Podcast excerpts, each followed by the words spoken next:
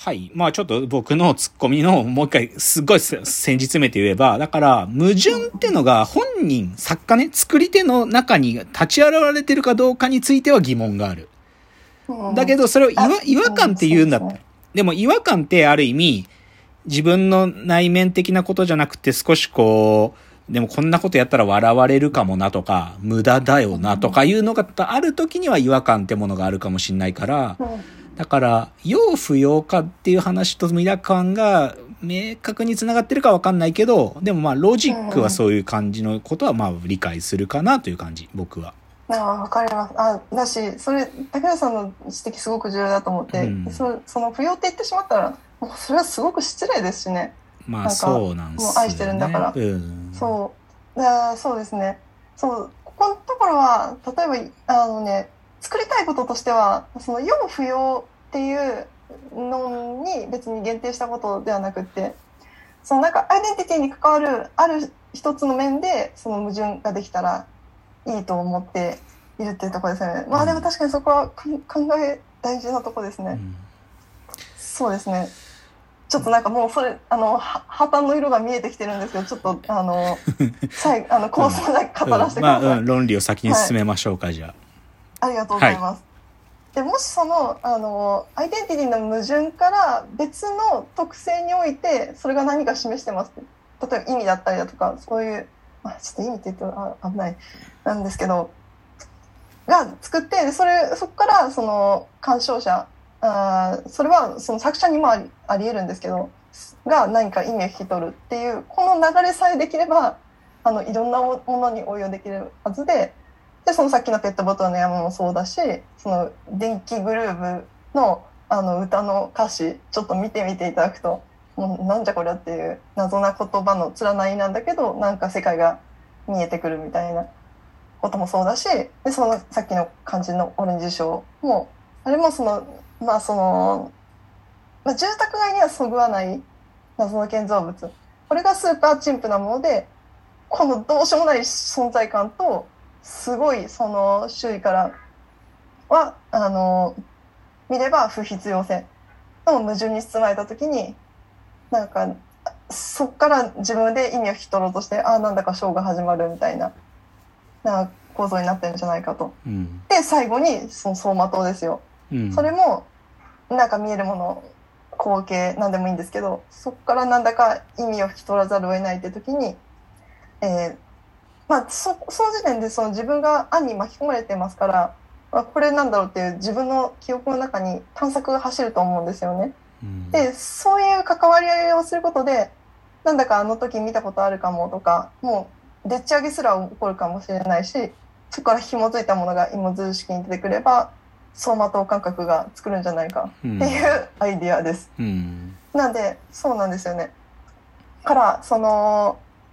前回のその第70回にお話しさせていただいた時に竹野内さんがそのそれはもう「進撃の巨人」のオープニングがあのうまい走馬灯になってるよっていううんことを、あのアドバイスくれたくださったんですけどうん。から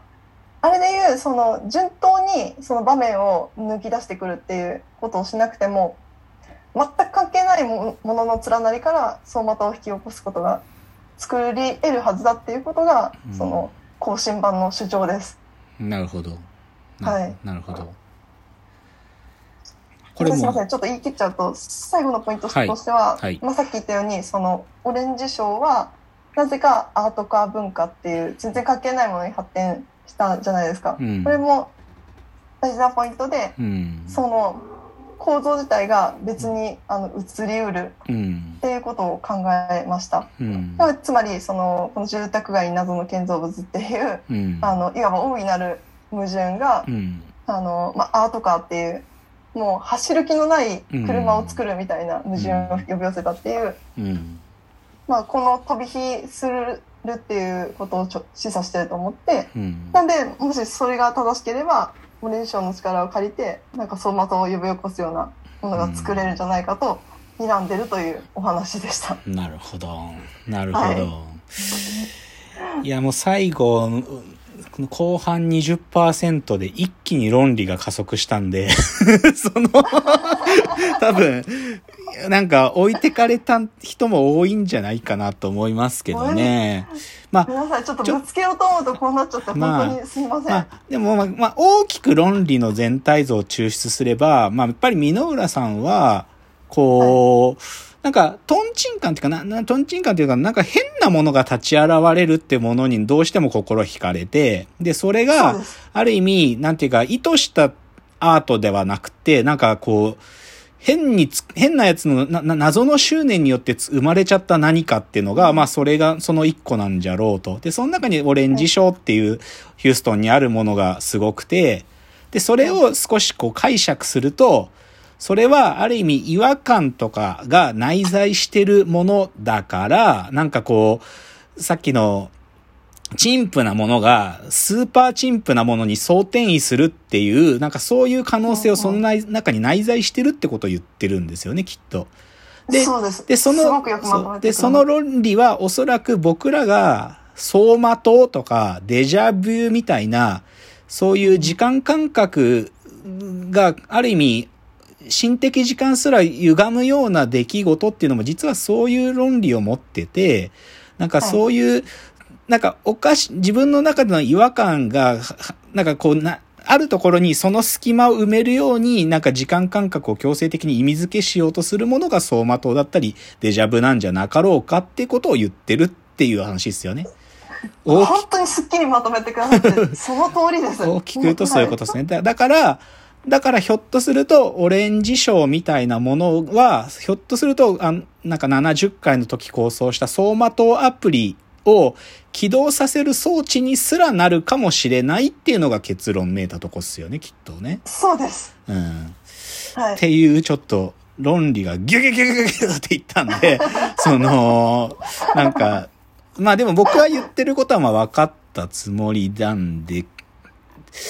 だからちょっとここからはつ、まあ深谷さんと僕も含めての、なんかこう、詩的タイムでいいと思うんですけど、はい。なんか、深谷さんとの連続性的な話すると、多分ね、箕浦さんが喋ってる論理が、こう、込み入ってるから、接点、はっきりとは見えづらかったと思うんですけど、深谷さんがよ、なんか、す、あの、2回くらい前にやった、あの、例えば偶然、人生に、こう、意味とか喜びを与える、彩りを与えるのは偶然性なんだみたいなことと、ほぼほぼ同じことを言ってるでしょうねってことはわかりますね。なんかね。うん。私もすごくシンパシーを感じて、だから、そう、なんか僕から見るとそう見えるんですけど、深谷さんなんかどう、どう、なんか感想というか、あ自分の話につながってる感、なんか地続きかなみたいな予感はあんまりしなかったですか？ーそう。うん。でも、違和感がどこから来て、どうなっていくものなんだろうっていうのはなんかうん気になるなって思いながら。聞いてうます。ん。なんか、多分ね、違和感って言葉の少しここが多義性を含んじゃってるのは、他者の視線を取り込んだ形で違和感が起動してるっていうのを、箕浦さんのロジックが若干含んでるからもうちょっと問題あるんですけど、深谷さんの言葉で言うと、えっ、と、ダイバーシティみたいな話出てくる時の、